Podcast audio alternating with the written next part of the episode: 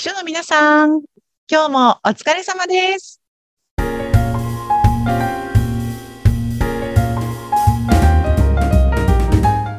秘書の皆さん、こんにちは。秘書寮編集長、佐々木です。こんにちは、インタビュアーの山口智子です。えーさあ毎回ね、秘書さんのためのお役に立つ情報、い、ろいろとお届けしているこの番組ですが、はい佐々木さん、今日はどんなテーマでしょうか？今日はね、あの、山口さんの大得意な、あの、話し方とか伝え方みたいなところについてちょっとお話ししたいなと思ってるんですけれども、わかりました。はい。なんかね、あの、ランチ会でもそんな話が出たことがありましたっけ？なんかちょっとあの記憶が定かではないんですけれども、結構何か上司に説明をしているときに上司が、あの、え、で結論は？とか、で？みたいな。で、何なの？みたいなこととかを 返されてる方で結構多いんじゃないかなっていうのがあって、結構話し方とか伝え方とか報告っていうのが苦手ですっておっしゃる人さんすごく多いんですよね。うん。うん。ランチ会でおっしゃってた方いましたね。あの、ね、そうですよね。いつも話がわからないって言われるんです。で、何が言いたいのって言われるんですっておっしゃってた方が、そうだ、いました。そうそうそうそうそう。でやっぱりそのなんか相手を混乱させる上司が混乱、困惑している話し方のパターンの一つとして、やっぱ結論が最初にないっていうのがあると思うんですよね。はい。うん。うん。例えば、今日の天気は？って聞かれたときに、いや、昨日の時点ではなんか雨が降るた、降るかと思ったんですけれども、なんか天気予報を見ていたらだんだんパーセンテージが変わってきて、うん、だから今日の天気は？こういう話し方をしちゃう方が結構秘書さん多いなっていう、なんかその、こ回答に対する答えではなくって、うんそこに関する自分の、なんていうの、経緯だったりとか、何をしたのかとか、また言い訳みたいなことが先に来ちゃう。うん。みたいな方が割と多いなという印象がありまして、やっぱりこう、相手から聞かれたこと、上司から言われたことに、まずは答えるうん。っていう癖をつけていただくと、かなりコミュニケーションスムーズにいくんじゃないかなと思うんですよね。本当そうですね。あの、結論ね、ファースト、結論ファあ、ーストね、そうそうそう、結論ファースト。ね、言われますけど、ね。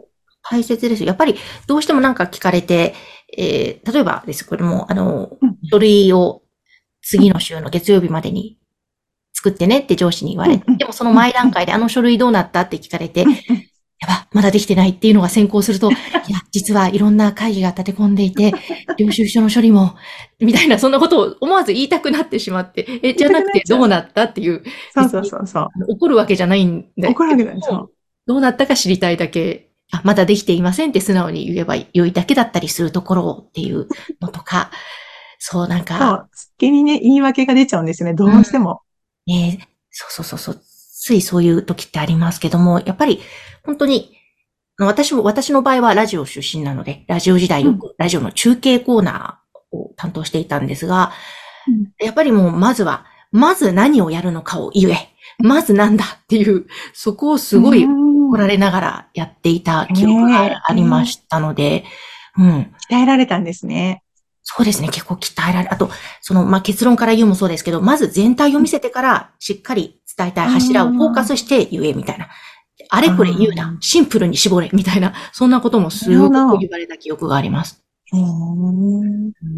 なるほどね。まあ、確かに本当にね、あの、う、う、確か、いろいろね、話題が多岐にわたってしまうと結局何だったんだろうみたいな感じでぼやけてしまうので、うん本当に伝えたいことだけを絞ってっていうのはすごく大事かなと思いますよね。そうですね。まず、うん。シンプルにまずはしてみるとか、まあ、そのシンプルにしてみる柱はつまり結論だったりするわけですけども。ああ、そっかそっかそっか。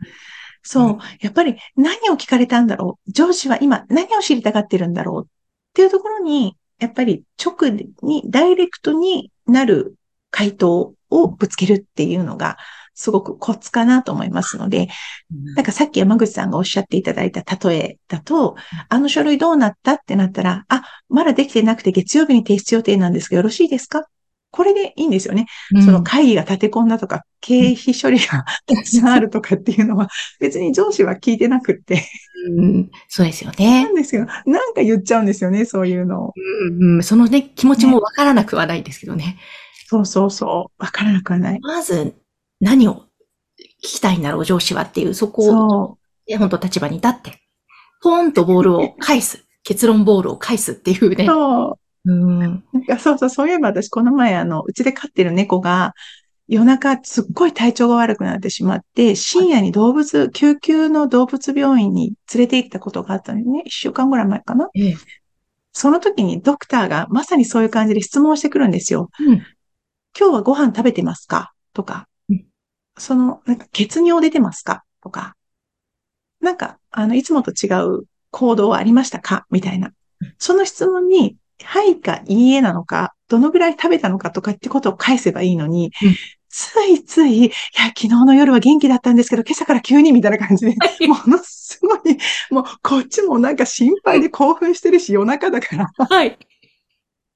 そうそう。で、うちもう一匹猫がいるんですけど、そっちの猫は元気でとか言って、多分この、なるほど、なるほど。全然聞かれてないことまでペラペラペラペラ喋っちゃって、でも、ちょっとやっぱりその相手のドクターがね、あの、獣医さんがイラッとしてるのが感じ取れたんですよ。で、やばいやばい、私結論ファーストになってないと思って、うんすいませんって言って、あ、えっ、と、そうですよね。あ、血尿は出てないですって。わかりました。お水ちゃんと飲んでますか？はい、水は飲んでいます。みたいな感じで。軌道修正をされたわけですね。軌道修正したんですよ。だけど、それまで、うわって話してしまって余計なことまで。うんそう、こういうの良くないなって自分でも反省したことがありました。いや、わかります。私も、あやっぱりありますね。こう、自分が本当興奮してたり、なんか、はーってなったり、マイナスな感情が湧き立ってきたりすると、ね、そういう時ってありますけどもね。確かになんかちょっと自分が窮地に立たされたりとか、ネガティブになってる時ほど、いろいろ頭が混乱してうん、余計なこととか、聞かれてないことまで喋っちゃったりするかもしれないですね。でもなんか結論ファーストがやっぱりわかりやすいんだなって意識していると途中でさっきの佐々木さんみたいに、あ、まずいまずい。ちゃんとそうだ、シンプルに。相手の聞きたいことを返さなきゃってなれるから、全然ブレてもいいとは思うんですけども。そっか、いかんいかん、私としたことが、と思って軌道修正しました。いや、もう本当にあの、意識し続けて。そう、深夜の動物病院でめっちゃ反省したっていう、あの、いや、っていうか、猫ちゃんは大丈夫だったんですか？もうね、すっかり元気になって。そう、あの、そうなんですよ。なんかすごい、動物病院すごい、なんかいろいろ点滴とかしてもらって、た。うん。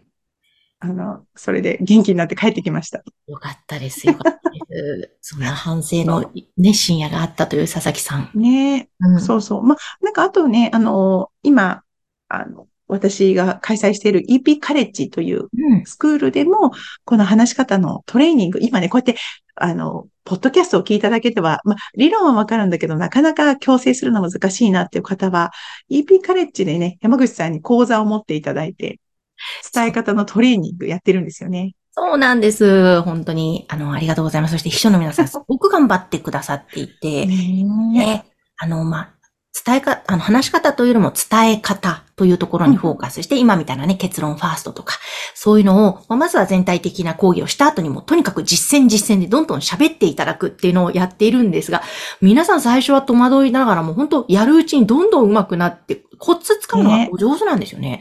ああ、そっかそっうんか。変化されていってるので、ここのままこれ、あの、継続して練習していけば絶対、これ現場でも活かせるなって思って、楽しみながら講師させていただいております。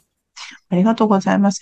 急にね、なんかバク転しましょうとかだとなかなか難しいですけど、話し方とか本当に、あの、コツコツやれば、うん。ね、できるようになるものなんだなっていうのをすごく思うので、うん。あの、ね、とっても仕事も話し方、伝え方が上達するとスムーズになると思うので、うんぜひ、ね、これを聞いている書さんたちも、私の動物病院の話を思い出して、あの、結論ファーストだったっていうのをね、あの、実践していただけるといいなと思います。ね、ぜひぜひ、あの、EP カレッジでも、あの、学んでみてください。ああ、そうですね。伝え方講座だけじゃなくて、もちろん EP カレッジのね、本筋の経営のこととか、本当にすごい内容なので、もうぜひこれ、広めたいんです、私も。ありがとうございますは。いもう本当にありがとうございます。ちょうどあの9月から、来月からまた新しい期が開校しますので、ご興味のある方、今日あの EP カレッジのじゃあ、あの、ホームページを概要欄に貼り付けておきますので、ご興味のある方はそちらからお問い合わせをいただけると嬉しいです。ですね。ぜひぜひ皆様お問い合わせください。はい。今日も佐々木さんありがとうございました。はい、ありがとうございました。この番組は、秘書さんのためのお花屋さん、青山花壇の提供でお送りいたしました。